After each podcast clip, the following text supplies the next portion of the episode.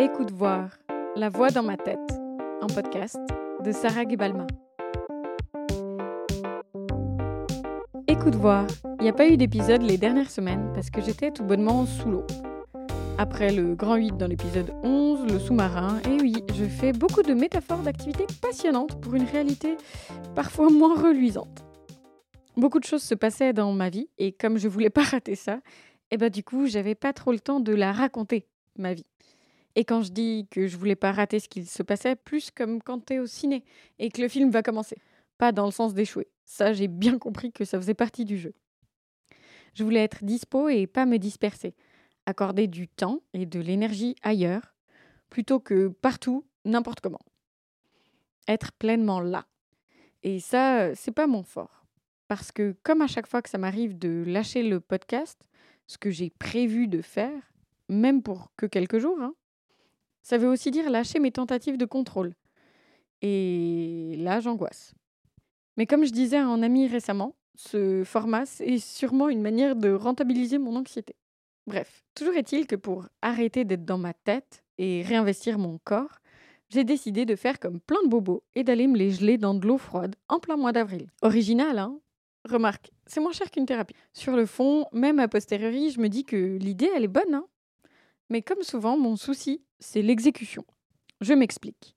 Je me retrouve donc les chevilles dans une rivière un dimanche. Jusqu'ici, tout va bien. Et alors que je voulais habituer mon corps à l'eau fraîche, pour ne pas dire à moins 8000 degrés, et donc y aller à mon rythme, et, et cette belle histoire que j'étais en train de me raconter pour couvrir le fait que j'étais littéralement en train de choquer thermiquement mon corps pour sortir de mon cerveau, quand même, j'ai glissé je me suis étalée dans la rivière, qui, je le rappelle, était à moins 8000.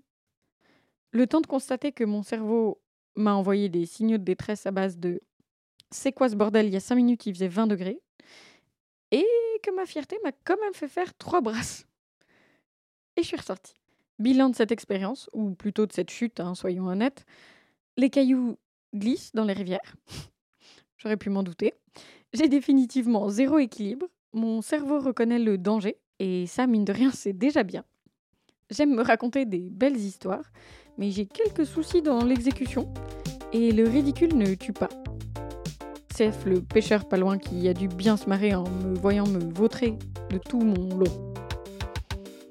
Alors écoute voir, je vais pas faire genre tomber dans une rivière à révolutionner ma vie, loin de là. Cela dit, je mets 10 sur 10 au shot d'adrénaline, au fou rire et à la piqûre de rappel de pas se prendre au sérieux. Et puis, après tout, dans les bonnes histoires, il y a toujours une chute, non? Allez, à la semaine prochaine, si d'ici là, je fais pas d'hypothermie.